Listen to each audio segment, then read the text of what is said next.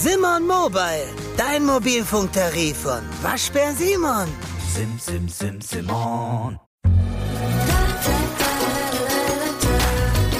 Das AE-Team, der positive Podcast für Alleinerziehende und solche, die es werden wollen.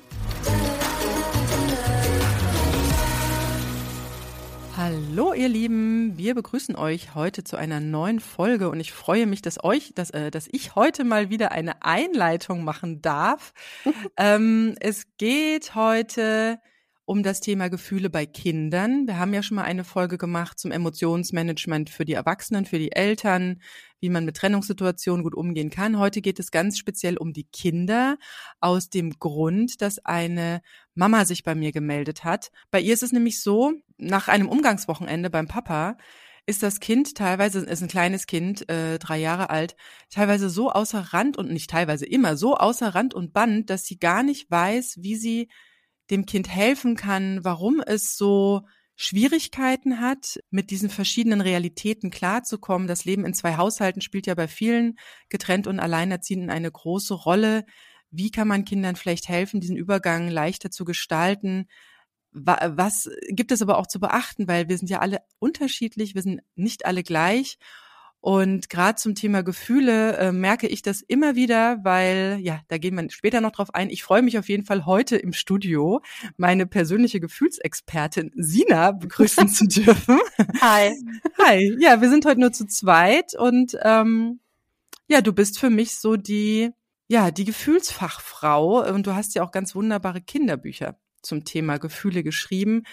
Vermutlich auch aus dem Grund, äh, da Eltern und Kindern zur Seite zu stehen, oder? Diese Gefühlsbücher sind genau aus dem Grund entstanden, dass, also eigentlich, eigentlich fußt das ja so ein bisschen auch auf unserer Situation, weißt du, dass wir irgendwann angefangen haben, uns mit diesen Emotionen zu beschäftigen und mir dann aufgefallen ist, wie wichtig das eigentlich ist, wie zentral und wie lange das gedauert hat, wenn man vorher nicht so ganz im Bilde war, bei diesem großen übergeordneten Thema, weil wo lernt man das denn? Also es geht ja nie wirklich um Gefühle. Wenn du welche hast, versteckst du sie besser. Das ist ja so das, was so gesellschaftlich. Sei denn, du bist total happy.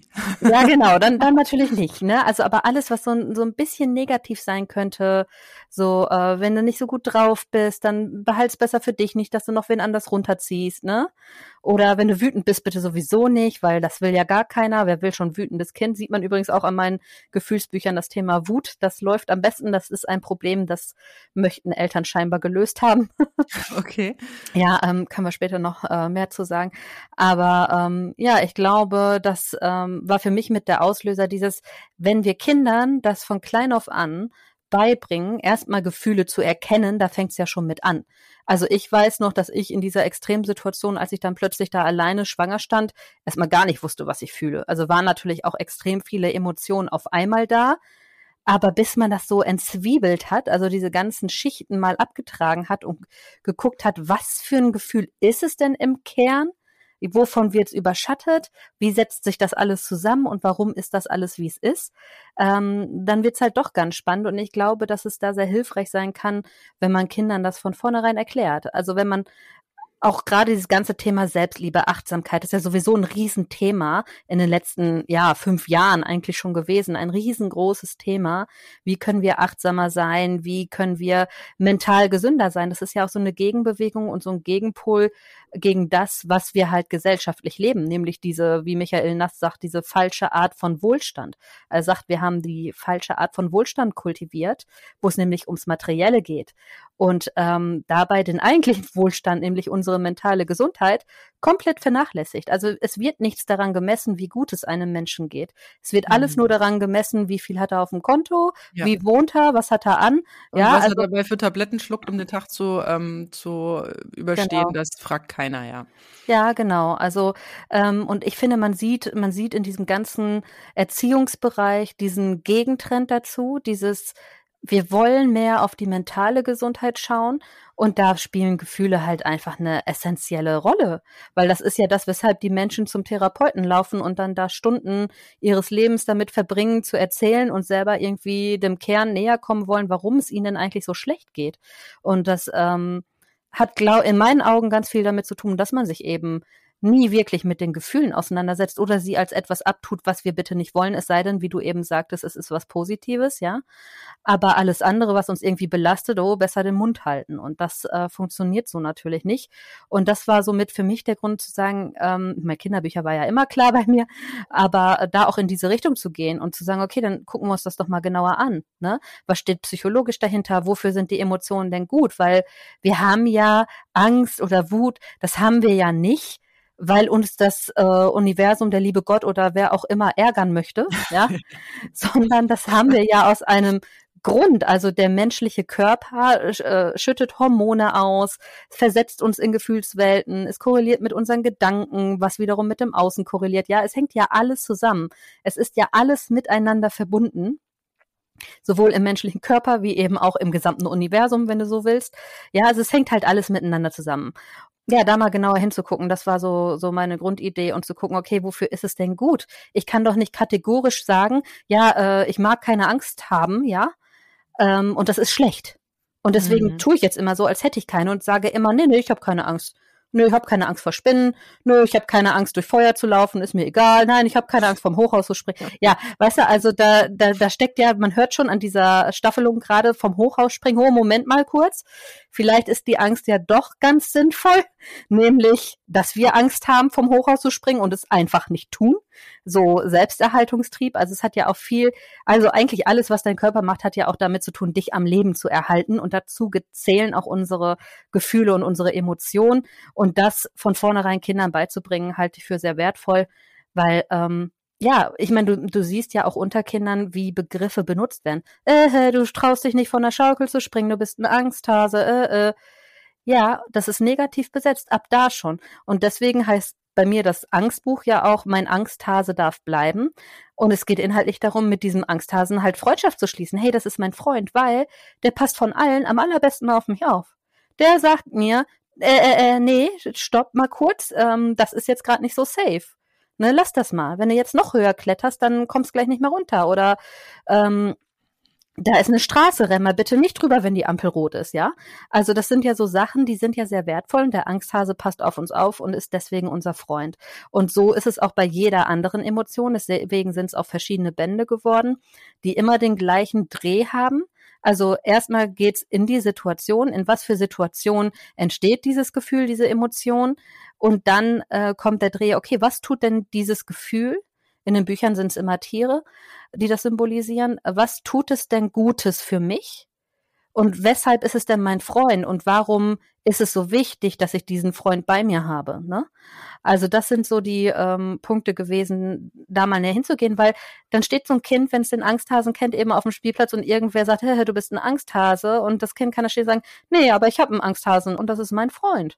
So, ne? Also da ist vielleicht so eine andere Festigung. Deswegen habe ich auch dieses negativ besetzte Wort dafür genommen, um es eben umzukehren. Also um mhm. dem Ganzen eine andere Bedeutung geben, geben zu können. Das ist so der, der Hintergrund. Ja, was du sagst mit dem Beispiel von der Mama, wo das Kind dann nach Hause kommt und komplett verdreht ist. Ich weiß nicht, ich stelle mir das immer so vor, ich meine, wenn man das jetzt mal auf uns Erwachsene projiziert. Jetzt stell dir mal vor, du bist irgendwie zwei, drei Tage auf so einem Seminar und du musst erstmal gucken, das ist ja super anstrengend. Wie sind die anderen Menschen drauf? Was sind deren Erwartungshaltungen an dich? Was sind deine Bedürfnisse? Also das ist ja manchmal auch für uns Erwachsene extrem anstrengend, wenn du auf einem dreitägigen Seminar bist und erstmal so diese ganzen Vibes einordnen musst. Und dann wirst du selber ja zu einer Version von dir, die du, wenn du jetzt zu Hause in deinem Privaträumen wärst, ja gar nicht wärst. Also wir selber nehmen ja auch in solchen Situationen eine etwas, also eine leicht veränderte Rolle an. Man präsentiert sich ja anders, als man das jetzt vielleicht unter seinen engsten Freunden so tut, ja.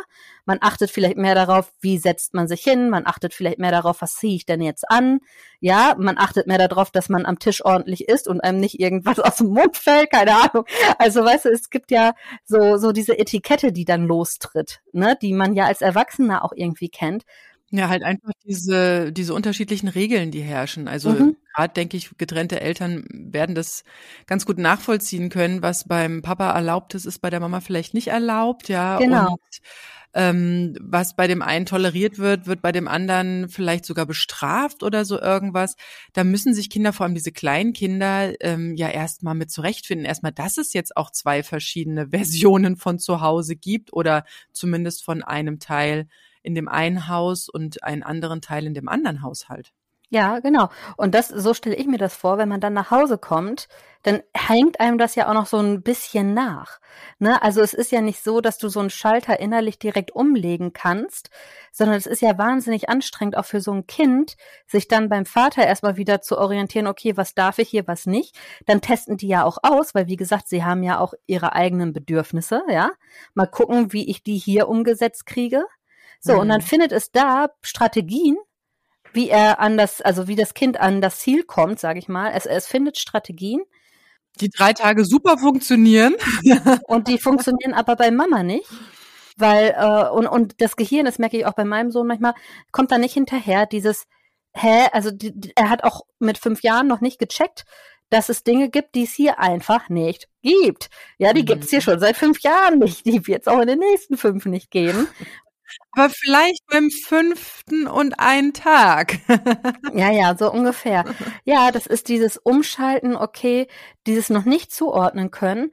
Was funktioniert beim einen und was vom anderen? Ich glaube, dazu muss man ja auch erstmal sich dessen bewusst werden, dass es von dem Menschen abhängt, ob ich das jetzt darf oder nicht. Weißt du, das Kind ist ja aus so einer natürlichen Ursprungsquelle heraus einfach mal hier und denkt sich, okay, das ist erlaubt dann ist das immer generell, erlaubt. Genau, generell, Nein, es muss aber auch erstmal lernen, dass dieses, was ist erlaubt und was nicht, an die Person gebunden ist. Und das ist ja auch dieses Schwierige, dass Erziehung im Prinzip dieses ganze Natürliche wegnimmt. Aber gut, das ist ein viel zu großes anderes ja. Thema. Ja. Da machen wir einen Fass auf. Aber ich finde es ähm, sehr spannend, was du so, ja, also man kann es so wunderbar nachvollziehen, wenn du das äh, erzählst. Aber jetzt wollte ich nochmal ganz vorne einsteigen, wo du von dieser ja, von dieser nicht mentalen Welt oder gesunden mentalen Welt spricht, sondern man nur den anderen bewertet oder jemand irgendwie super ist, wenn er keine Ahnung, was auf dem Konto hat, ein dickes Auto fährt und vielleicht noch ein Haus gekauft hat. Aber ich sehe hier oben, wir haben ein Neubaugebiet, ich sehe die Menschen und ich sehe diese Häuser, die zwar wie aus dem Katalog äh, aussehen, aber nicht belebt sind. Also die mhm. äh, und vielleicht auch die Menschen, die dort leben, an Angststörungen leiden, Depressionen, Burnout, ähm, Hochverschuldet. Hochverschuldet, den Waren, also diesen Schein, diesen, diesen, diesen heiligen Schein nach außen, den heiligen Schein nach außen irgendwie waren, aber irgendwie, ähm, ja, du hast ja schon immer selber schön gesagt, unter jedem Dach ein äh, gibt's Krach oder ein Ach. Und mhm. ich habe vor kurzem auch einen sehr spannenden Spruch gehört. Ähm, die, da sagte eine, wenn jemand zu dir sagt, reiß dich zusammen, dann ist es eher ein reiß dich auseinander. Ja. Und ja. Und das ist halt auch, wo wir als Erwachsene mittlerweile hinschauen dürfen und äh, Illusionen erkennen dürfen und dahinter blicken dürfen. Ist das wirklich gut? Fühlt sich das wirklich gut an? Ist das gut für mich? Ja, oder ist das irgendwie nicht so? Und mhm. wir haben momentan den höchsten Krankenstand auch äh, unter Arbeitnehmern vor allem mit psychosomatischen Beschwerden, ja. mit, ja, mit mentalen Schwierigkeiten. Und diese Menschen sind auch Eltern. Ja, das heißt, sie kommen mit ihren eigenen Gefühlen oft gar nicht klar. Mhm. Ja, und wie du schon so sagst, auch in meiner äh, Kindheit, ne, gerade die Jungs, äh, heul nicht, äh, ein Indianerherz kennt keinen Schmerz oder mhm. wie man dann noch auch auf verschiedene Geschlechter mit den Gefühlen reagiert hat. Auch bei mir war es so, ich war oft von so einer Traurigkeit ergriffen, weil ich so viel schon erfahren, überblickt und auch übrigens aufgenommen habe an anderen Emotionen. Und dann wurde das immer in meiner Familie so als Weltschmerz abgetan. Ach du wieder mit deinem Weltschmerz, ja. Ja, was soll ich denn machen? Ja, also, mhm. was soll ich denn machen? Und deswegen mag ich deine Bücher sehr gerne, weil sie auch uns Erwachsenen tatsächlich nochmal die Gefühle näher bringen Mhm. Und ähm, ja, was macht man in solchen Umgangssituationen? Also ich bin selbst, äh, oder wir hatten ja schon mal eine ganz wunderbare Folge zum Thema Human Design, wie dir das Human Design hilft, das Kind zu verstehen. Und da haben wir festgestellt, das ist übrigens Folge 42 und es macht auch wirklich nochmal Sinn, da reinzuhören. Ich habe es selbst vor kurzem getan, weil diese Thematik auch mitspielt, ähm, auch um Gefühle vielleicht besser verstehen zu können weil wir sind ja beide mit Manifestorsöhnen gesegnet, die Sena und mhm. ich, ja. Und äh, gerade auch im Manifestorenbereich, jetzt fragt ihr euch, was ist ein Manifestor? Dann hört bitte die Folge 42 nochmal an. Ähm, das sind ganz spezielle Typen, die da gibt's nur acht Prozent von auf der Welt. Ich habe aber das Gefühl, die nehmen zu. Auch Sina und ich, wir mhm. hatten dieses Aha-Erlebnis, wo wir gemeinsam in Bielefeld jetzt vor kurzem waren. du hast ja mein erlebt. Und ja, feststellten, dass aber auch viele Babys oder andere Kinder im Umkreis plötzlich Manifestoren sind. Also da tummelt sich eine ganze Menge. Deswegen möchte ich jetzt hier nochmal auf das Manifestorenthema einerseits eingehen.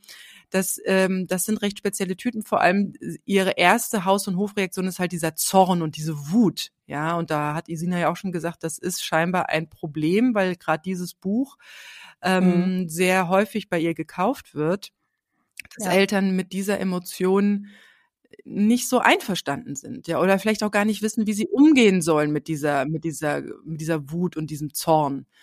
Ja, das ist halt gesellschaftlich nicht anerkannt. Wenn du ein Kind hast, das permanent traurig ist, dann ist das nicht das Thema, weil das ist ja still.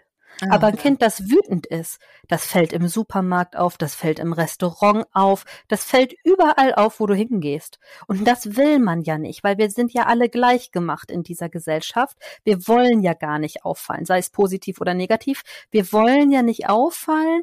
Wir wollen ja keine Ausschläge nach oben oder unten. Wir wollen eine gerade Linie dass das bei einem Herzbarometer dann den Tod bedeutet, interessiert uns.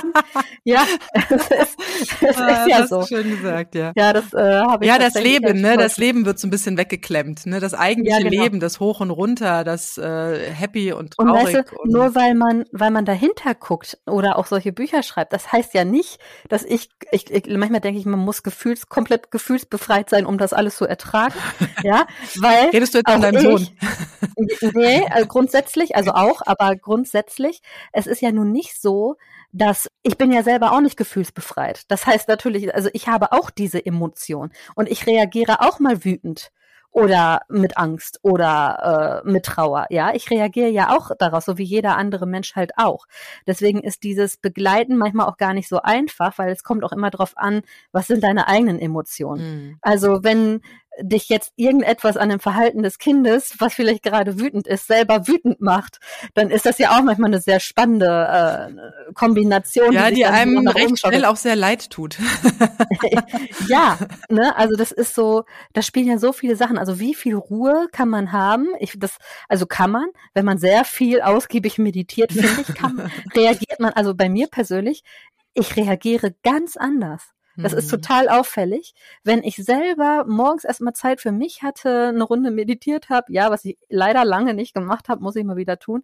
Ja, aber da, ich reagiere wirklich anders, weil ich bin wacher, ich hatte schon so meinen Moment für mich und ich freue mich, wenn das Kind dann aufsteht. Ich freue mich. Steht der auf, bevor ich überhaupt wach bin und fragt mich schon 50 Sachen dann stehst du ganz anders auf, als wenn du eben morgens das schon hattest, du bist mit deinem Medi durch, fühlst dich irgendwie positiv gestärkt für den Tag und dann freust du dich, wenn dein Kind aufsteht, ja? Und das sind halt so, also man hat es auch selber so ein Stück weit in der Hand, wenn man seine, sich selbst so ein bisschen gut kennt und weiß, wie man, wo man bei sich selbst ansetzt. Das ist auch immer dieses, weißt du, man versucht immer am Kind rumzudoktern, eigentlich muss man mehr bei sich selbst rumdoktern, aber ähm, Du, es gibt Situationen, die, da, da, also ich meine, so ein Kind, wenn du mit einem anderen Menschen, einem anderen Lebewesen zusammenlebst, dann gibt es einfach Dinge, wo du weißt, okay, das triggert mich total. Also da kann dein Kind dich total triggern und es gibt Dinge, damit triggerst du dein Kind. Ne? Also das ist ja auch so eine Kombination. Das ist jetzt auch, ist ja einfach auch sehr speziell, mit anderen Menschen zusammenzuleben. Hm. Ja, auch wenn es das eigene Kind ist manchmal. Ah ja, und wie du sagst, ja, Wut ist wie gesagt das, was am am meisten den Menschen scheinbar ein Dorn im Auge ist, wo wir doch mal genauer hinschauen äh, sollen, wollen, wie auch immer. Mhm. Und ich meine, die Kinder merken es ja auch überall. Also äh, es ist nicht so, dass äh, die Kinder nicht mitkriegen, wie auf Wut reagiert wird. Und, und viele in der Gesellschaft reagieren auf wütende Kinder eben mit absolut gar keinem Verständnis. Zero. Zero. Ja. Das ist unerzogen, benimm dich, hör auf zu, zu, zu nölen. Ne? Also das ist ja, du siehst es auch, was mein Sohn aus der Kita manchmal erzählt, dass er dann sagt, ja, und dann äh, mache ich dies und das und dann sind die aber böse zu mir und dann sind die Erzieher oh. plötzlich böse auf oh. ihn. Wo ich mir denke, ja, wahrscheinlich hast du es auch 50 Mal gemacht, nachdem schon 50 Mal gesagt wurde, ja. lass es sein. Ne? Also das hat ja auch immer, also Ja, wobei in dieser Wut, also ich habe jetzt gerade versucht für mich nachzuvollziehen, warum diese Wut so Schwierigkeiten macht. Also ich habe selbst ein wütendes, zorniges Kind, weil es einfach sein erstes Gefühl ist, wenn was nicht hinhaut. Ähm, mhm. Das ist übrigens bei Manifestor so. Deswegen habe ich auch schon sehr, sehr viele Wutausbrüche erlebt von ihm ja. und er ist dann halt auch außer Rand und Band. Ja, das heißt, er ist dann auch irgendwie nicht mehr, also dem ist dann wirklich alles zuzutrauen. Äh, mhm. Der kann dann Sachen runterschmeißen, die kaputt gehen. Es ist ihm einfach ja. egal. Er kann eine Tür zuschmeißen, wo vielleicht das Glas mhm. rausspringt. Also äh, da ist ja auch eine gewisse Gefahr dabei, auch eine Selbstverletzungsgefahr. Mhm. Er kann einfach äh, die Wohnungstür zuknallen und auf die Straße rennen, weil er einfach so, wie gesagt, so nicht mehr er selbst ist in dem Moment oder nicht mehr Komplett auch impulsiv. Richtig. Und das ist, finde ich, auch so, dass was es ein bisschen schwierig macht ein bisschen, also ein bisschen arg manchmal schwierig macht. Mhm. Ähm, und äh, ich kenne das tatsächlich auch, dass auch was wir jetzt mit dieser Übergangssituation haben, das, das Ding ist, es ist ja nicht nur das Kind, das in dieser Übergangssituation oder diesem Leben in zwei Haushalten von dem einen Leben in das andere Leben um, äh, eintaucht. Auch bei mir habe ich mittlerweile festgestellt, äh, wenn ich mal so ein Umgangswochenende habe, das ist bei uns ja auch nicht so häufig, so einmal im Monat, dann sind das plötzlich so drei Tage, so von Freitagnachmittag bis Sonntagmittag ungefähr, also so zwei grob gerechnet äh, von den mhm. Stundenanzahlen, wo ich plötzlich ich sein kann. Also ja. ich alleine, ich, ich alleine gibt's ja nicht, wenn ich Mama bin von zwei Kindern hier in diesem Haushalt, sondern so ich, wie ich früher war, bevor ich ein Kind hatte. Ja, und da ist auch wieder Zeit für diese Dinge, die, die mich so begeistert haben, weil ich habe, das weiß ich durch mein Human Design, einen sehr eigenen Lebensrhythmus. Und durch äh, meine Kinder wird dieser Lebensrhythmus mitbestimmt. Das heißt, der Wecker klingelt bei uns nur wegen der Schule. Ähm, ja. Den bräuchte ich nicht, ja. Und das, und das, und das, ja, verändert im Prinzip auch meinen Rhythmus und ich genieße es total mittlerweile. Ich weiß, es braucht etwas Zeit und frisch getrennte werden vielleicht nicht so ganz verstehen, wie man diese Zeit dann irgendwann wieder für sich genießen kann, aber das funktioniert ganz hervorragend, wenn man sich das ja selbst zugesteht, ja, und das auch selbst wieder erleben möchte, wie man selbst ist im Ich. Und dann lebe ich halt so einen ganz eigenen Rhythmus. Also da gibt's keine festen Mahlzeiten und da gibt's auch irgendwie nicht so den festen vorbestimmten Ablauf und das kann mal spät werden. Ich kann aber auch mal früh ins Bett gehen. Egal, ich mache einfach das, was mir gerade so in den Sinn kommt. Und wenn dann tatsächlich es wieder klingelt am Sonntag und meine zwei Kinder kommen nach Hause, die haben dann auch schon so 100 Kilometer Autofahrt hinter sich und davor vielleicht auch schon ein bisschen viel Medien an dem Frühstücksmorgen gehabt, ja, vielleicht auch etwas wenig geschlafen, weil ich wie mittlerweile auch weiß, dass mein Sohn wohl bei meinem Ex sehr spät schläft, weil der nicht mehr guckt. Äh, die gehen einfach ins Kinderzimmer und haben dann auch Medien Juche, ja. Mhm.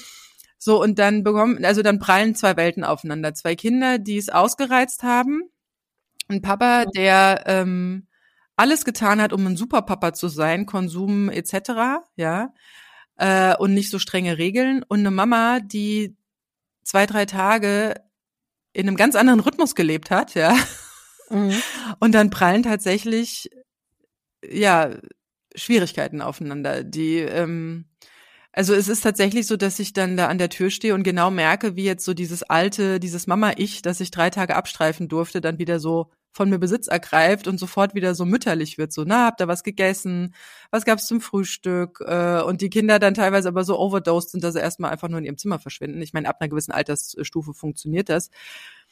Deswegen, es ist nicht nur ein Problem, sondern es sind halt mehrere Probleme, die da aufeinandertreffen. Und von meinem Sohn kenne ich es tatsächlich auch, dass diese, dieses Zurückkommen von Papa extreme Schwierigkeiten macht. Oder er ist dann schon sehr gereizt, ja, weil er vielleicht mhm. auch diese, diese Art von Elternteil dann auch gerade erstmal nicht mag, weil bei Papa ging ja so viel und bei Mama dann erstmal nicht mehr. Das macht ihn auch schon gleich sehr wütend eigentlich mit dem Wissen, dass jetzt wieder gewisse Regeln herrschen oder auch der Medienkonsum eingeschränkt ist und auch gewisse Lebensmittel vielleicht nicht vorhanden. Da ist er halt gleich schon pumpig, ja. Mhm. Und mittlerweile weiß ich einfach, für mich der beste Umgang damit ist, ja, wie du schon sagst, wirklich versuchen bei mir zu bleiben, diese Welle, kein Gefühl bleibt für immer, irgendwie auszuhalten. ja, aber du siehst auch an dieser Verhältnislosigkeit, die dann eintritt, so nenne ich das. Ich sehe das bei meinem Sohn ja auch. Und es sind schon manchmal Kleinigkeiten. Also es ist schon manchmal dieses, ähm, er kommt zurück von Oma, Opa, von äh, ja Freunden eher weniger, aber er kommt äh, zurück von der Oma und er hat was geschenkt bekommen, ja. Und er hat erstmal verlieren diese Sachen an, an, an Bedeutung schon nach irgendwie drei Tagen liegt es irgendwo in der Ecke, Ja, und also dieses, der hat dann, der legt teilweise eine Verhältnislosigkeit an den Tag, wo ich mir denke, äh, sag mal, da, und das ist wieder genau das, was ich eben eingangs sagte, diese falsche Art von Wohlstand, weißt du, dieses, der denkt ja, und das sind ja auch Sachen, die Kinder dann sagen, ähm, ja, er möchte dies und das haben, ja, bestell das doch einfach bei Amazon. Ja, bestell das doch. Das ist so dieses, also der, der, diese, die kommen ja immer weiter weg von der Realität und das ist was, was ich selber bei mir auch manchmal habe. Also ich habe manchmal so hochphilosophische Momente schon immer gehabt, schon immer gehabt. Es gibt immer Momente bei mir, wo ich anfange, dann sitze ich da und denke, Warum zur Hölle ja, leben Menschen in Häusern? Warum gibt es geteerte Straßen? Warum sind die Wände eckig und weiß? Ja, es ist so, weiß ich, ja. Also das ist so, ähm, wir sind so weit weg, guck dir mal jede Lebensform auf diesem Planeten an. Der Mensch ist so weit weg vom Ursprung. Und du wirst in eine Welt geboren, wo es so viele Dinge gibt, die ja alle darauf aufbauen, dass es Menschen in ihrem Leben vorher aufgebaut haben. Es gibt ja keine andere Lebensart, die so sehr da ansetzt, wo die Menschen, die vor dir da waren, aufgehört haben. Wir entwickeln ja kontinuierlich Dinge weiter. Aber dafür muss man die Dinge ja auch erstmal verstehen. Weißt du, wir leben alle so völlig selbstverständlich hier in unseren Häusern. Wie viele von uns hätten Ahnung, wie sie Strom herstellen sollten, wenn sie keine Steckdose hätten, wo sie einen Stecker reinstecken? Ja, also all diese Dinge, die ja auch irgendwie da reinfließen, allein in die Art, wie wir heute wohnen, was komplett selbstverständlich ist. Wie viele Leben und Jahre stecken da drin und du sollst in diese, du wirst in diese Welt geboren und du sollst das verstehen und dann bitte spätestens mit Mitte 20 anfangen, das irgendwie äh, weiterzuentwickeln und aufs Next Level zu bringen. Und ich denke mir immer so, wir sind so weit weg von unserem Ursprung. Es kann doch nicht Sinn des Lebens sein, sich hier ein abzuarbeiten und ähm, ständig von allen Ecken kommt irgendwer und hält die Hand auf ja, alle wollen sie irgendwie Geld von dir.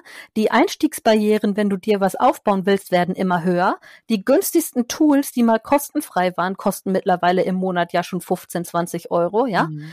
Und du brauchst mehrere Tools in der Regel für deine Sachen. Und äh, Leute, die nichts haben, die jetzt wirklich fresh so von der aus der Schule kommen, was sollen die denn, also wo sollen die das denn alles hernehmen? Also diese Eintrittsbarrieren in diese Welt des ähm, Konsum. was aufbauen werden. Ja, und auch des Konsums. Es wird höher, die Eintrittsbarrieren werden höher. Und es ist auch so, ich denke mal, es ist so widersprüchlich. Es, es widerspricht der grundsätzlichen menschlichen Natur. Und deswegen sind wir auch alle mental mhm. so angeschlagen. Deswegen sind die Arztpraxen auch voll, ja. weil der Mensch dem menschlichen Grundsystem, jetzt mal vom Human Design und ob du deinem Design folgst oder nicht abgesehen, aber der Mensch als solches folgt schon seiner menschlichen Natur überhaupt nicht. Mhm. Also das ist alles so wieder natürlich, wie wir leben. Wie gesagt, da kannst du jetzt sehr äh, tiefen psychologisch und philosophisch reingehen. Aber das, das trifft mich ganz oft, so dieser Gedanke, dass ich so denke, was zur Hölle machen wir hier? Mhm. Wie kann sich der, warum hat sich der Mensch denn ein so irres System geschaffen, in dem es eigentlich jedem schlecht geht? Und es tut trotzdem jeder so, als wäre das mega cool. Hm, Warum? Weil wir Angst haben, es mit dem Hintern einzureißen und was Besseres zu bauen? Ja, ich habe tatsächlich, also ich bin ja eigentlich totaler Erdbeerfan und ich bin wirklich immer die gewesen, die im Januar Erdbeeren gekauft hat. Aber ich habe da auch in den letzten Jahren eine ziemliche ja, Hinterfragerei für mich äh, veranstaltet und auch gedacht, wozu zur Hölle brauche ich Erdbeeren im Januar? Und Spargel im, äh, im, im November, ja? Mhm, ja. Und das wurde ja immer irre. Also es ist plötzlich alles immer und überall verfügbar gewesen und alles hast du mit Geld bezahlt und alles halt dann auch mit deinem Leben, weil dieses Geld muss ja erstmal erwirtschaftet werden. Und alles, was irgendwie nichts gekostet hat oder was irgendwie so diese äh, na, diese natürliche Erziehung oder Waldkindergärten und so, das war ja tatsächlich, als ich groß wurde, oder als ich geboren wurde in den 70ern, war das total, das, das, das musste irgendwie Plasteelaste sein, ja, das musste, Mütter haben nicht mehr gestillt, die haben sofort Tabletten bekommen nach der Geburt, damit sie ja nicht die Brust geben, das sei irgendwie, die, diese Anrührmilch ist doch viel besser, wo so viel Zucker drin war und die Kinder ihre Zähne verloren haben. Also da können wir ganz weit zurückgehen, aber ich möchte noch mal ähm, drauf zurück, was du in mich gesagt hast, weil diese Kinder, diese Freiverfügbarkeit, irgendwie ist das schon in der menschlichen Natur. Ich meine, in der Natur ist ja im Prinzip alles frei verfügbar, aber dieser Dreher in diese Konsumwelt dann doch leider auch sehr schnell verinnerlichen. Ich habe nämlich, also nochmal so für alle frisch getrennten, die das jetzt hören, ähm, die so langsam in diese Umgangssituation reinwachsen oder vielleicht auch schon teilweise dran verzweifeln. Und ja, ich kann sehr gut verstehen, dass dass diese drei Tage oder zwei Tage, die du vielleicht vorher irgendwie oder auch wenn es nur ein Tag war, an Erholung hattest, mit so einem ja, mit so einem Rückkommen Abend, Nachmittag komplett die Erholung futsch ist. Das habe ich alles jahrelang mitgemacht.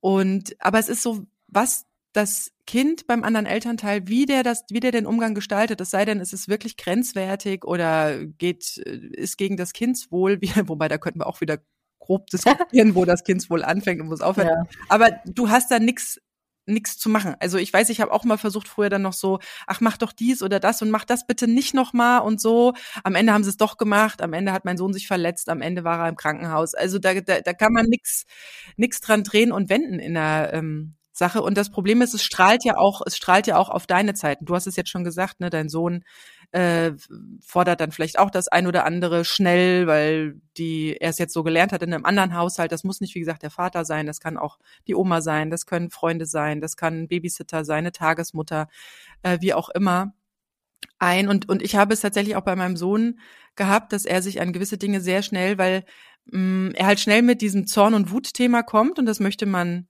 weg haben, ja, und dann wird einfach auch sehr schnell nachgegeben. Sprich, äh, im Supermarkt immer eine Zeitung gekauft, sprich, wenn McDonalds-Schild auftaucht, immer eine Pommes gekauft, wenn irgendwo ein Bäcker war, immer eine Brezel gekauft, weil er einfach genau wusste, welchen Trigger er bei dir drücken muss. Von bis auf den Boden, äh, Boden schmeißen und, äh, und plären. Und also, ey, was ich schon für Momente im Supermarkt hatte, aber auch das geht entweder von alleine vorbei, wenn sie älter werden und, und auch Dinge miteinander kombinieren und verstehen können, oder wenn man tatsächlich nicht nachgegeben hat. Aber das ist ein harter Weg. Mhm. Ja, aber tatsächlich, das Kind ist bei dir größtenteils zu Hause, wenn du alleinerziehend bist. Man muss einfach irgendwelche Bewältigungsstrategien entwickeln. Wie kann man, Sina, was ist so deine Erfahrung, dein Tipp oder wie gehst du mit einem richtig gut, wenn du jetzt, sage ich mal, dich nicht triggern lässt, und jetzt nicht auch noch zornentbrannt entgegenwirkst, aber was ist so bei dir eine Strategie, die ganz gut funktioniert, wenn dein Sohn mal wieder außer Rand und Band ist? Tatsächlich total ruhig drauf zu reagieren. Also es gelingt mir nicht immer. Ich reagiere auch oft. Dann kommt immer darauf an, was bei mir auch gerade im Hintergrund ist. Weißt du, wenn das jetzt das fünfte Mal am Tag ist und ich habe gerade echt noch anderes zu tun, dann äh, schaukelt sich das auch häufiger hoch. Aber ähm, am besten funktioniert es wirklich mit dieser, dieser Ruhe, Ruhe. Und dann, ähm, das ist zum Glück bei ihm noch so, dass er dann auch bereit dazu ist, meistens zumindest, Dingen auch nochmal zu erklären. Man sagt, okay, Moment mal, Moment mal, aber dann sag mir doch jetzt erstmal gerade, was los ist. Ne? Geht besser, wenn es Dinge sind, die ihm einfach nur nicht gelingen. Wenn es jetzt Dinge sind, wo er hier irgendeinen Mist in der Bude macht, reagiere ich da meistens auch anders drauf, ja. Also, weil es gibt so ein paar Sachen, die sind einfach selbstverständlich und man muss nicht zum fünften Mal irgendwo, keine Ahnung, Milchchen kippen oder so, ne? Ja. Also, das ist, ja, jetzt als Beispiel ist jetzt nicht ja. passiert, aber so, so als Beispiel so aus der Kategorie. Ähm, nee, also wirklich diese Ruhe und diese Zeit reinbringen, hilft ganz oft oder auch das Kind halt einfach. Also es geht ja darum, diese Gefühle zu begleiten. Das ist natürlich die Ideallösung. Wer die Ruhe hat in dem Moment, in dem etwas ist, einfach sich dahin zu setzen und sagen, okay, du bist jetzt wütend. Warum? Was ist los? So, also das Kind erklären zu lassen. Das hilft natürlich dem Kind auch zu verstehen, warum es sich fühlt, wie es sich fühlt ja, er, er weiß auch, also manchmal läuft er dann auch in sein Zimmer und schmeißt sich aufs Bett und kreischt von alleine in Kissen, weil es sich gerade irgendwie anbietet oder in dem Moment irgendwie eine natürliche Reaktion für ihn ist. Aber wie du schon sagst, also es werden auch gerne Türen geknallt, ne? Ähm, was natürlich auch nicht geht. Ich sag, du, ganz ehrlich, fliegt die Tür heraus, kannst du das äh, unserem Vermieter erklären. Viel Spaß. Ist der dann böse auf mich? Ja, wahrscheinlich schon. Toll wird das nicht finden. Ne? Also auch da mal so manchmal, also so ab einem gewissen Alter, es kommt auch aufs Alter des Kindes an, ne? Aber auf so einem gewissen Alter darf man auch mal so ein bisschen Realität reinbringen, weil so manche Sachen halt, da sind wir gesellschaftlich nicht gehen, aber ich möchte tatsächlich gesellschaftlich oder her auch gerne heile Türen in der Wohnung haben, ja. Und ähm, wenn das Kind natürlich noch einen Tucken kleiner ist, kannst du es eigentlich nur begleiten. Also als er auch kleiner war, hat das mit Ruhe sehr, sehr gut funktioniert. Wenn hm. ich dann ruhig war, hat er gesehen, okay, ist vielleicht gar nicht so schlimm. Das hat ihn richtig runtergespult. Das hat immer super geklappt. Mittlerweile, also je, ich finde auch, ich weiß nicht, wie das bei dir ist, aber je älter die Kinder werden, umso weniger Verständnis hat man manchmal als Mutter für den Mist, den sie machen. Weil man sich so denkt, ey, sag mal, ist das jetzt dein Ernst? Das hast du mit drei gemacht. Aber jetzt ist mal langsam gut, ne? So, also das hat man ja auch manchmal diese Impulse. Also ich merke tatsächlich jetzt, wo meine Kinder älter sind, dass neue Ticks dazukommen. Mhm, okay. ist seit, ich weiß nicht, pff, also mir fällt es extrem seit den letzten Monaten auf, zum Beispiel überall alle Schränke und Schubladen auf dem Stehen, räumt nichts weg. Sagt, nee, ich brauche das heute noch und ich lasse es gewähren und es sieht mittlerweile überall aus wie ein Kinderspielplatz hier. Also mhm. da, ja, da, ich hoffe, dass das schleift sich wieder raus. Aber das, was du gesagt hast mit dieser Ruhe, das habe ich mittlerweile tatsächlich auch rausgefunden. Es hilft in so einem hochbrennenden Moment nichts, was ja manchmal so gerne gemacht wird. Dann man fühlt sich getriggert von dieser Emotion von diesem Kind und dann und dann und dann und dann und dann kippt man wie so ein persönlicher Mülleimer noch so den persönlichen Rotz oben drauf ja, genau. und schimpft über das Kind und jetzt kann man es endlich mal rauslassen. Das äh, über die Stufe bin ich auch hinaus, sondern wenn es mich dann nervt, ja, dass er hier wieder seine Drama Queen abziehen, sein Drama Lama, äh, dann mhm. ich, ich gucke natürlich, dass äh, da jetzt, also er ist aber jetzt auch im Alter, wo er nicht mehr, aber er hat es tatsächlich schon gemacht, wo er dann einfach so ganz, ja, so einfach alles vom Tisch gefegt hat mit so einer ganz schnellen Ad-Hoc-Bewegung. Also ich gucke dann mhm, schon, dass, mhm. dass nichts, äh, was, was mir wirklich am Herzen liegt, in seiner greifbaren Nähe war damals. Da gibt's ja. Videos von meinem Sohn im Restaurant, ey. Meine Mutter will sich unterhalten und zieht ihm so die Schale weg und stellt sie aber nicht weit genug weg. Und während sie spricht, greift dieses Kind, vielleicht ein Jahr alt, ja, nach dieser Schale, hebt die Schale nach rechts über den Boden und lässt sie einfach los. Das ist so ein witziges Video. Aber das ist so, das, ist, das ist ein ultra witziges Video. Aber das, da hat man schon gewusst, mm, alles klar.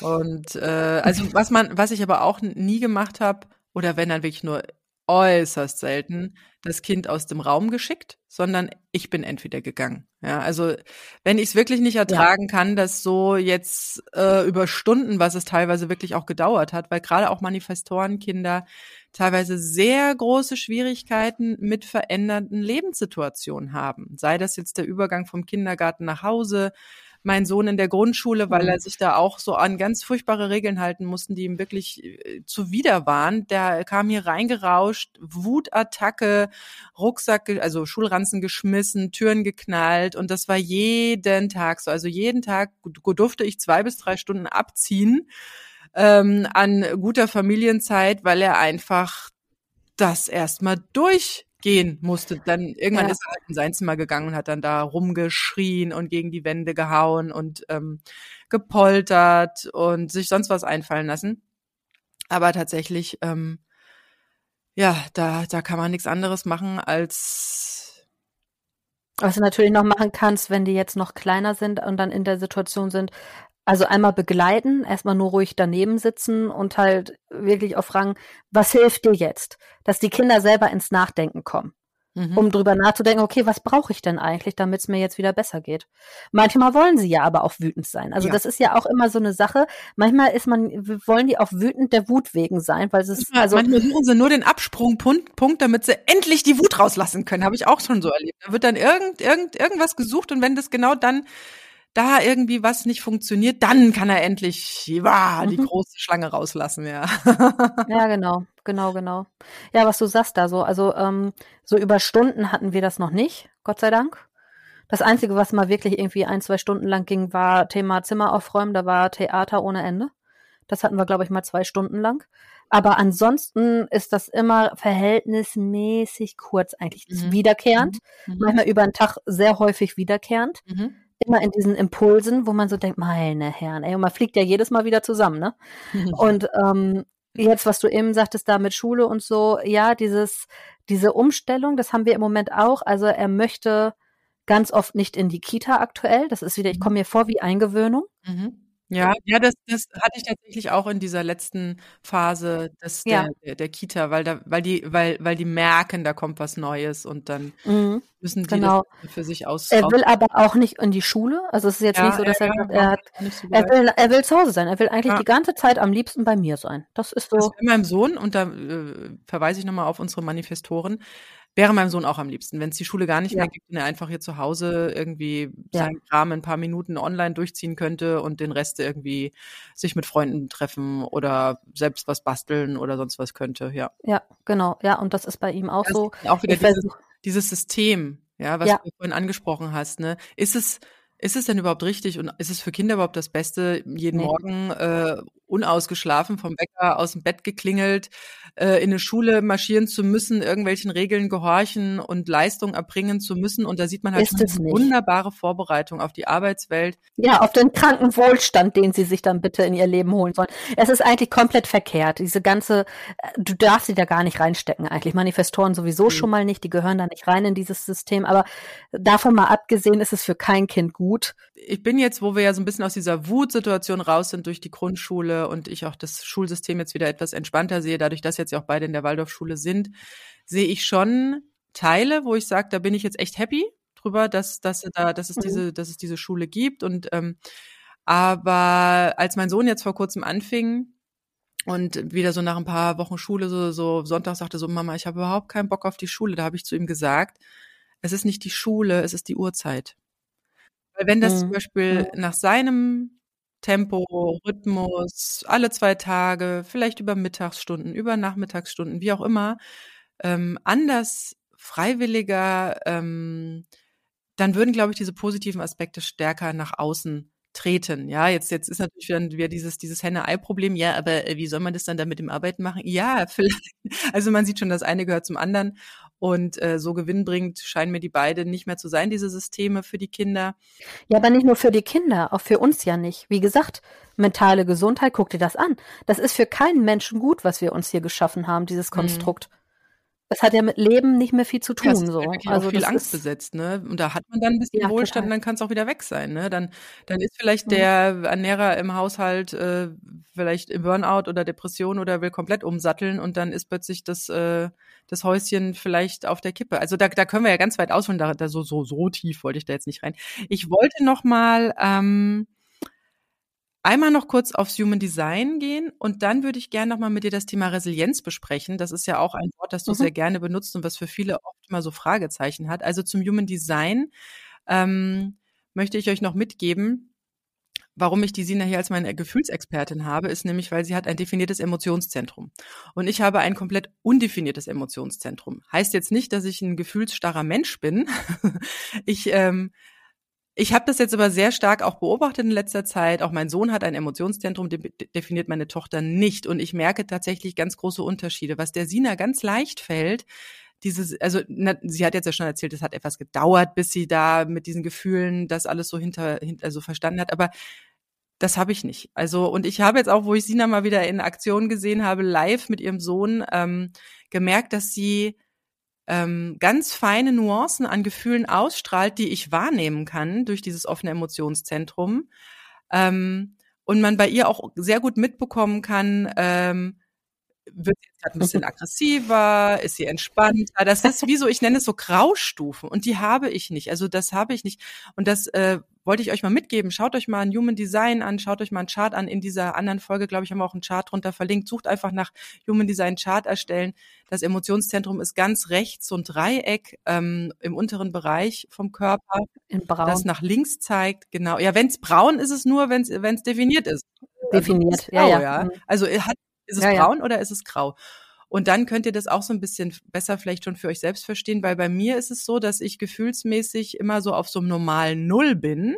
Ja, das ist so, ich kann Gefühle auch sehr gut wegdrücken, aber ich habe nicht diese Feinstufen. Das heißt, es kann sein, dass ich la la la la la mit meinen Kindern irgendwie spiele oder mich unterhalte und plötzlich ist irgendwas, was das Fass, das ich in mir schon aufgestaut habe, aber es nicht nach außen sichtbar ist, in keinster Weise überläuft. Das heißt, ich habe die Graustufen nicht, das heißt, ich habe diese Feineinstellungen nicht, die nach außen strahlen und dann bin ich plötzlich laut und böse oder wütend oder schrei rum oder was auch immer oder bin auch total happy plötzlich, ja? Das geht auch. Also bei mir ich kann es aufnehmen, ich kann es wunderbar mitbekommen, ich bin sehr empathisch, ja, aber es sind nicht meine eigenen Gefühle.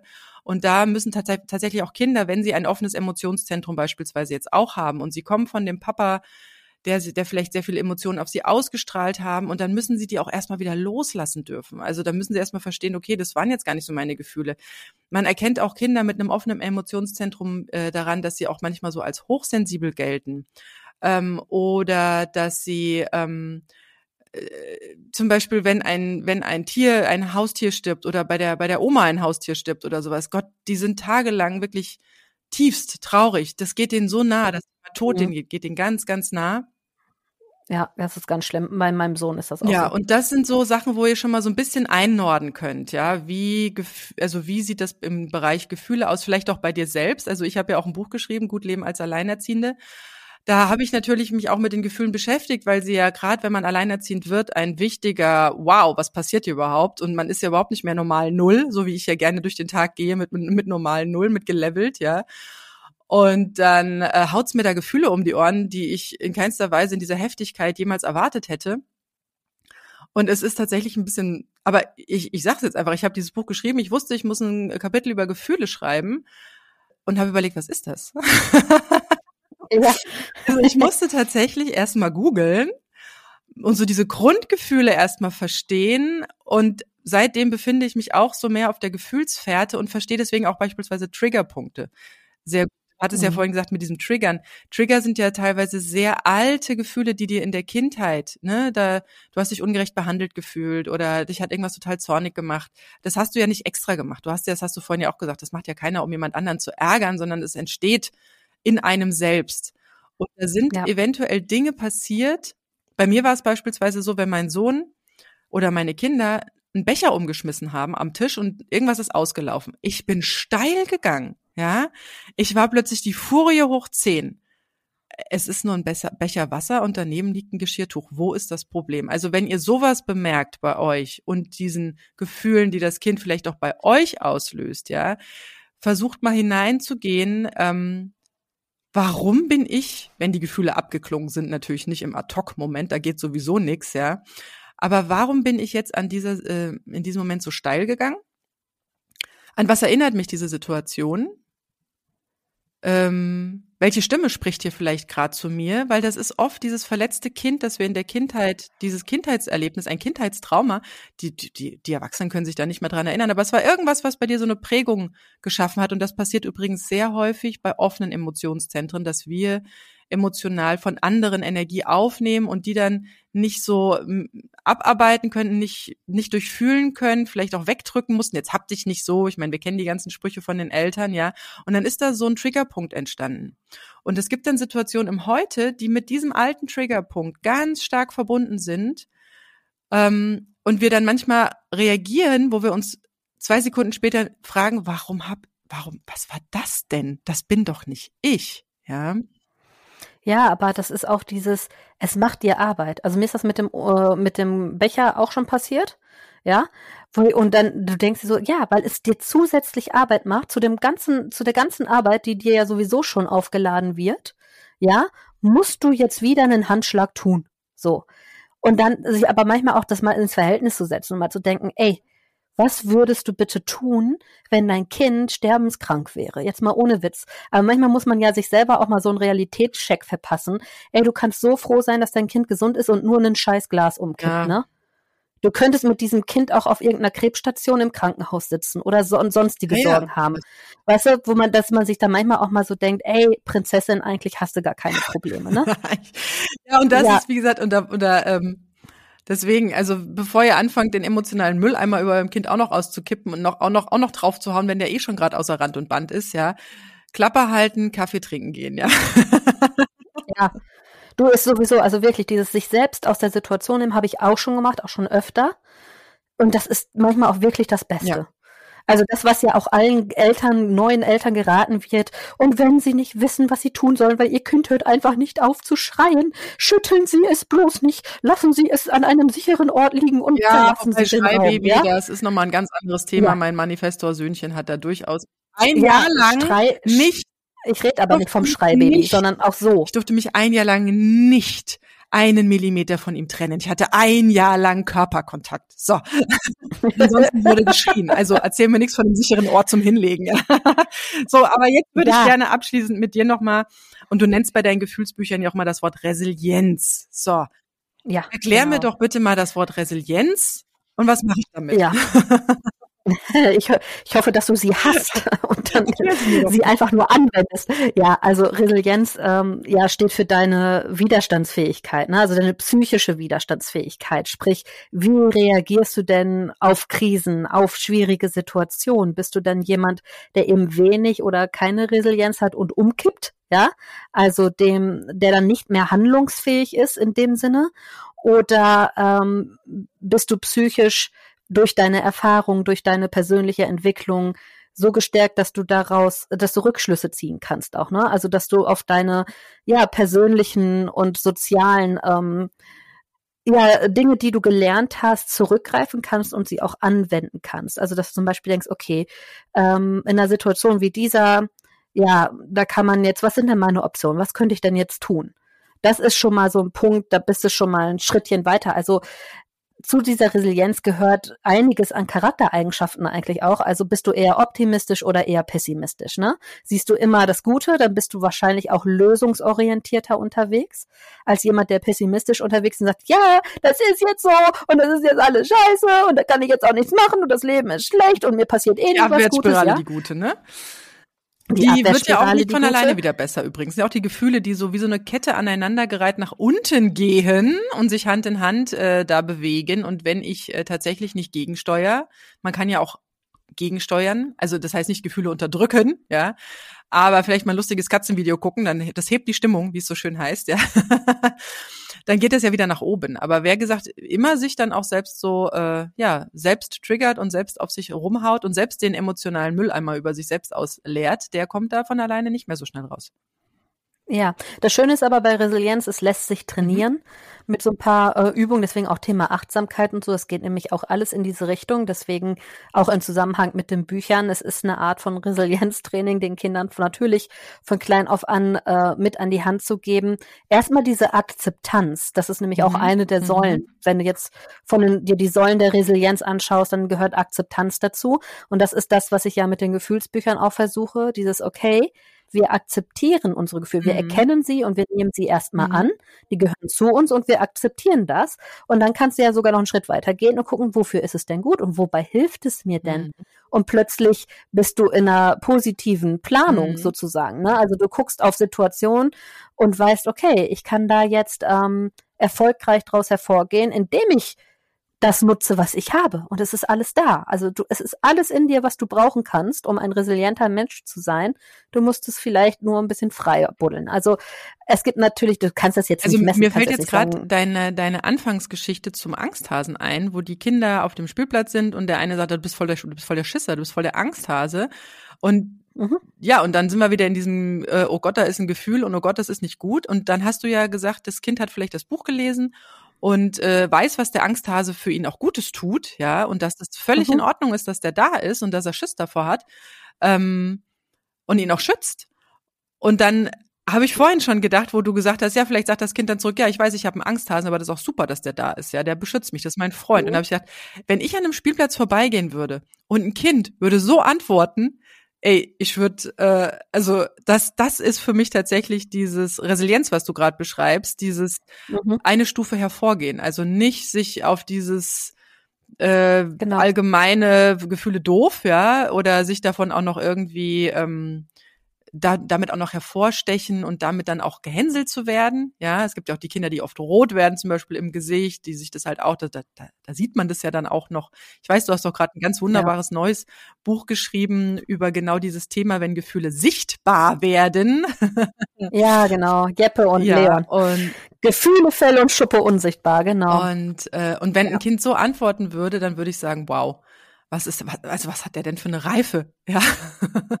Ja, ja, ja, genau. Also ne, es soll natürlich, viele würden vielleicht sagen, so, so der, der normale, ich, ich hänge im Hamsterrad, auch äh, gesellschaftlich, emotional, auf allen Ebenen, würde sagen, oh, was für ein altkluges Kind. Aber das ist ja auch gar nicht wichtig. Die Frage ist, geht es ja, dem Kind genau. gut? Und es geht dem Kind wahrscheinlich, wenn es so reagiert, besser als einem Kind, das jetzt enttäuscht ist, weil die anderen es als Angst Angsthasen mhm. bezeichnen und sich jetzt äh, runtergestuft fühlt, minderwertig fühlt, weil es eben nicht von irgendeinem Klettergerüst springen will, mhm. ja. Also das ist, ähm, also resiliente Menschen erkennst du daran, dass sie eben unempfindlicher auf psychische Belastungen reagieren. Ne? Also die sind, äh, die, die reagieren unter Stress ähm, immer noch positiver und flexibler. Also wirklich, da ist eher so diese, diese instinktive Ersthandlung ist, okay, und was, das ist das Problem und was könnte jetzt die Lösung mhm. sein? Und nicht, das ist das Problem, Problem, mhm. Problem, mhm. Problem, sondern so dieses, was ist jetzt die mhm. Lösung? Also das gibt ja diesen ja. Spruch, wer, äh, wer nur auf Probleme startet, dann werden die Probleme größer und wer auf Lösungen oder wer Lösung und wer Lösungen sucht, der ja. findet die dann auch, ja. Ja, genau, ja. Ja, und so ungefähr ist das. Und ja, also ich finde, gerade bei den kleinen Kindern kannst du erstmal nur mit Akzeptanz und Selbstwahrnehmung mhm. anfangen, bevor du jetzt äh, hier mit irgendwie ähm, allem anderen kommst. Aber es verhindert natürlich auch vieles. So in diese Opferrollen rutschen kann natürlich dadurch auch verhindert werden. Also insofern ähm, soll es die Resilienz eben fördern. Das ist so der Hintergrund. Mhm. Und ähm, es gibt übrigens noch ein neues Buch, das wird, wenn die Folge draußen ist, auch schon am Markt sein. Das heißt äh, Das Universum in dir. Ähm, das ist tatsächlich ein bisschen umfangreicher mal das Buch. Also da geht es um diese ganzen Schritte. Einmal es ist vielleicht leicht spirituell angehaucht, auf der anderen Seite hat es aber eben auch so die Werte, die man sich halt irgendwie auch wünscht. Es geht ums Universum, wie alles miteinander zusammenhängt, aber auch das Universum in deinem Kopf, also die Welt, die du dir ja im Prinzip selber machst und darum, wie du richtig wünschst. Mhm. Also wie erschaffst du dir schon für Kinder, also es ist sehr, sehr kindgerecht gemacht, ab fünf Jahre, wie schaffst du dir eine Welt, in der die Dinge sind, die du in dieser Welt haben willst, also die du auch in deinem Leben haben willst. Also es geht ums richtige Wünschen, es geht ums Visualisieren. Visualisieren ist dann natürlich auch nochmal kindgerechter mhm. erklärt, wieso was, ne? Was ist das überhaupt? Ähm, die, die, äh, also es geht nochmal um Affirmation. Was sind Affirmationen? Eben Glaubenssätze, die wir uns sagen oder auch aufhängen können. So dieses, weißt du, wenn ein Kind, das ist ja, sind ja auch Glaubenssätze. Ein Kind immer hört irgendwie, du gehst mir auf die Nerven, du gehst mir auf die Nerven, du gehst mir auf die Nerven, ja. Oder hört es halt auch Dinge wie, du bist ein Geschenk für die Welt oder du kannst alles mhm. schaffen mhm. oder äh, du bist toll im, im Bauen von Dingen, du bist toll im Malen. Du, du weißt ja, also es ist das für sich selber festlegt. Nicht von außen, dass du jetzt sagst, das machst du toll, sondern ich, immer aus der Ich-Perspektive. Ne? Ich bin hilfsbereit, ich bin gut zu allen Lebewesen, ich äh, höre auf meine Gefühle, ich vertraue mir selber, ne? ich liebe mich selbst und solche Sachen, dass das eben zur Norm wird und zur Gewohnheit wird, dann geht es ein Stück weit um Dankbarkeit und warum es eben auch wichtig ist, diese Dankbarkeit für die Dinge zu haben, die schon da sind. Weißt du, immer dieses Greifen nach dem Nächsten. Mm, und die Kinderzimmer sind vollgestopft. Ja, anstatt mal dankbar zu sein für das, was schon da ist, weil das eben den Blick schult für, da, also das ist grundsätzlich, du bleibst ja positiver im Innen, wenn du dir immer wieder bewusst machst, was du schon alles hast und den Fokus auf das legst, was bereits an Fülle in deinem Leben ist, anstatt immer auf das, was halt noch nicht da ist was dann aber, wenn es da ist, nach zwei Wochen auch wieder uninteressant ist, weil dann gibt's ja wieder das nächste. Das ist auch eine sehr hohe Schwingung. Also ich hatte ja vorhin von dieser Gefühlsspirale gesprochen und sowas. Also Langeweile ist so die Mitte, 50-50. Und dann geht's abwärts, dann ist man unzufrieden und äh, ganz am Ende ist man wirklich de depressiv und ähm, hat eine Angststörung. Und nach oben hin äh, ist wirklich dieses Dankbarkeit einerseits ein Tool, das man einsetzen kann, ähm, um sich halt auch ja. in diese höhere Schwingung zu bringen. Also wie gesagt, wenn man keine genau. Katzenvideos, ich liebe gerade Katzenvideos, zur Hand hat, Dankbarkeit wirklich ändert den Blickwinkel und hebt einen, wenn man das wirklich auch fühlt. Also es ist nicht nur ja danke fürs ja. Brot, ja danke und maulig bleiben und innerlich weiter versauern, sondern wirklich das auch fühlen, wie wunderbar das ist. Also ich bin dankbar, dass bei mir Trinkwasser aus dem Wasserhahn kommt. Ja, das ist doch Wahnsinn. Ja, dass ich einfach ja, nicht genau. verdursten muss, weil ich äh, einen Wasserhahn habe zu Hause. Genau. Also Dankbarkeit, wichtiges Thema und dann aber auch ich, man wünscht nicht nur, ne? Also ich schicke nicht nur einen Wunsch ab und sag mir, ich wünsche mir das jetzt, sondern das Universum testet dich ja auch, ja. Also es ist zum Beispiel auch in diesem Buch mit drin so ein Beispiel, du tust etwas, du sollst ja auch Dinge tun und dir selber überlegen, wie komme ich meinem Ziel denn näher? Was kann ich denn mhm. im kleinen Unternehmen? Nicht immer nur, das oh, das ist alles unerreichbar. Und, äh, sondern wirklich sondern ja, guck mal, du willst ein neues Spielzeug holen. haben. Und das ist aktiv. Genau. Genau. Und du möchtest zum Beispiel was haben, ein Spielzeug oder so, oder nur ein Laptop oder was weiß ich, und du sparst darauf hin. Dann kannst du natürlich extra Arbeiten erledigen, wofür Oma, Opa, Mama, Papa dir vielleicht ein bisschen Geld gibt, Taschengeld aufstockt oder so. Oder du kannst sagen, ich habe hier Dinge, die ich nicht mehr nutze, die aber noch toll sind, dann verkaufe ich die um diesem Ziel schneller näher zu kommen. Und dann musst du auch Entscheidungen treffen, weil dann kann es sein, dass deine Freunde kommen und sagen, hey, wir wollen Eis essen gehen, gehst du mit? Und dann kannst du dir überlegen, ob du jetzt von dem gesparten Geld das Geld für ein Eis ausgibst, was dann dazu führt, dass es ein bisschen länger dauert, bis du dir das holen kannst, was du dir eigentlich wirklich wünschst. Oder du sagst nein und kriegst halt eher, kommst halt eher an dein Ziel, musst dich halt dann in dem Moment fragen, okay, womit bin ich langfristig Oder du gehst mit ne? Eis essen, aber kaufst dir keins.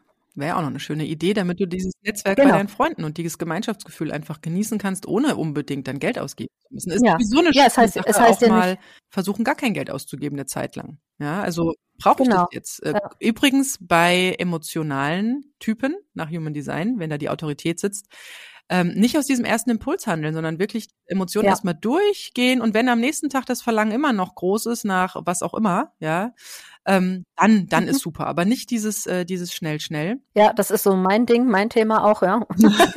aber äh, ist auch so. Also ich mache das auch nicht mehr schnell, schnell. Aber da hat mir auch diese ganze Minimalismus-Schiene total geholfen. Dieses, ey, warum, warum? Ich schaffe mir mit jedem Teil auch Arbeit ins Haus. Ich kann es auch lassen. Und das ist dann doch ein bisschen life-changing. Ja, also einmal dieses Vertrauen aufbauen in sich selbst, in die eigene Stärke, in das, was man selber schaffen und erreichen kann. Kleine Mini-Anleitung, was so ein Vision Board ist für Kinder leicht erklärt. Zwischendurch gibt's immer ein paar Affirmationen. Dann gibt's eine Geschichte von Tilly der Schildkröte, wie die ihr Universum entdeckt hat. Und es sind ein paar Meditationen, kurze, also kurze Meditationen und Fantasiereisen Mhm. äh, mit in dem Buch. Also eigentlich so ein Gesamtkonzept einmal zum Universum. Ich habe es ähm, versucht, so divers wie eben möglich zu gestalten, auch von den Illustrationen her. Es ist sehr abwechslungsreich. Es soll alles irgendwie miteinander verbinden, weil es gehört nun mal alles in dieses Universum. Also ich glaube, das ist das mit Abstand diverseste Projekt, was ich bisher irgendwie gemacht habe.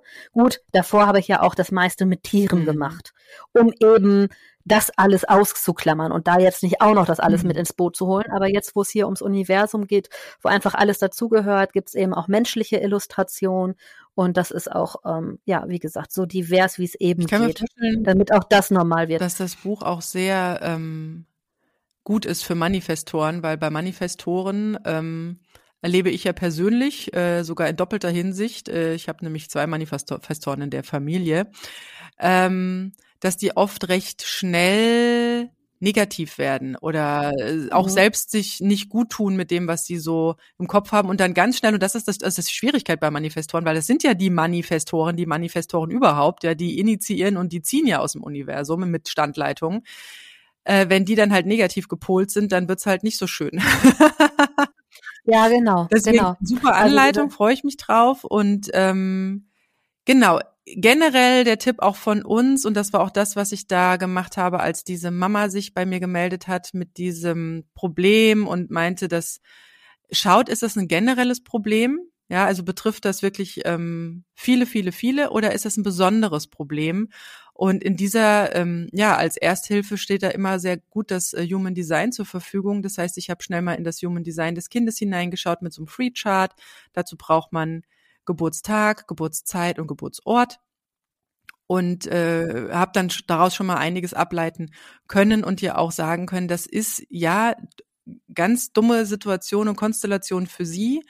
Ähm, und das hilft wirklich sehr gut, wenn man sein eigenes Human Design kennt und wenn man das Human Design des Kindes kennt.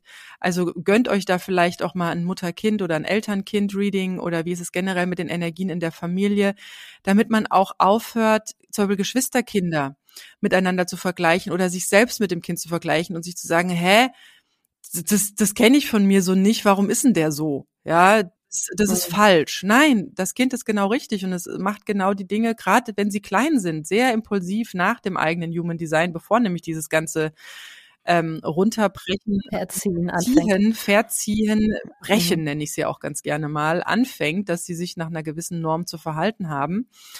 Dementsprechend das wirklich nochmal so als Tipp am Rande. Ähm, und wenn ihr, also da kann man sich auch ganz wunderbar über kostenlose Tools auch einlesen. So diese Grundsettings werden ja auch nochmal ganz schön in der Folge 42 beschrieben von das AE-Team. Und ja, ich hoffe, wir konnten euch jetzt einen guten Erste-Hilfe-Kasten zusammenstellen. Vielleicht auch mal selbst anfangen bei den eigenen Emotionen, ja. Vielleicht selber das mal Ja, dann könnt ihr noch in die eine der ersten Folgen Stimmt, gehen, das Emotionsmanagement. Stimmt, ich, War das in äh, Folge drei oder so? Ganz am Anfang. Also ganz am Anfang findet ihr bei uns auch noch das Emotionsmanagement für die Erwachsenen oder auch für frisch getrennte. Wie geht man mit diesen ganzen Dingen um? Wann findet man Zeit dafür? Was passiert, wenn man es wegdrückt? Also ich hoffe, wir konnten euch jetzt mit dieser Kinderfolge und mit dem Anlass ähm, der der Übergabe und der unterschiedlichen Lebenssituationen nochmal ein bisschen mehr was an die Hand geben. Wie gesagt, es gibt keinen Mute-Knopf bei den Kindern. äh, es gibt ja. keine schnelle Lösung. Es gibt einfach nur ein Verstehen und Akzeptieren und für sich selbst auch eine Lösung oder Strategie entwickeln, was man dann macht. Also im Sommer gehe ich auch ganz gern mal auf den Balkon oder in den Garten. Allein dieser kleine Raumwechsel vielleicht auch mal die, die, die Socken ausziehen mit den Füßen auf die Wiese. Allein das erhebt die Schwingung und dann ist das, ja, das ähm, Gekröle drin vielleicht dann auch äh, leichter zu ertragen oder vielleicht dann auch schon vorbei, weil, wie gesagt, kein Gefühl bleibt für immer. In diesem Sinne genau. wünschen wir euch eine gute Zeit und bis bald. Macht's gut. Tschüss. Ja, bis bald. Tschüss. Das war das AE-Team, der positive Podcast für Alleinerziehende und solche, die es werden wollen, mit Sina Wollgramm und Silke Wildner.